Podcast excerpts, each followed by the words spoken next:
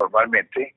Para el año 2022 tenemos unas proyecciones eh, pues bastante interesantes y digamos no optimistas, sino una una una una, una proyección bien interesante. Nosotros vamos a crecer entre el año 2022 y el 2021 un 33%.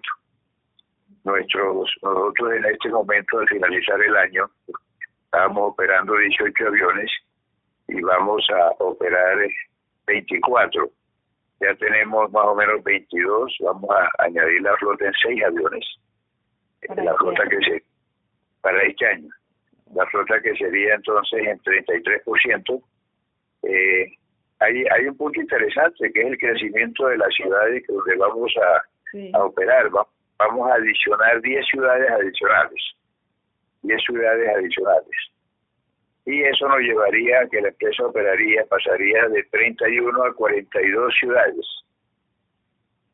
Ok, o sea que serían, sí, sí, sí, señor. Sí, que es un 35% más.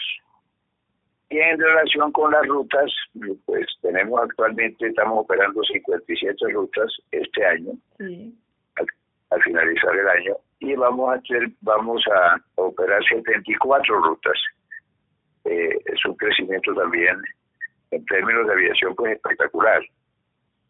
El número de pasajeros que estamos proyectando para el número de pasajeros para el año 2022 se acercan a los 2.500.000 pasajeros. Quiero recordarte que nosotros en el año 2019 ya, ya habíamos transportado 2 millones.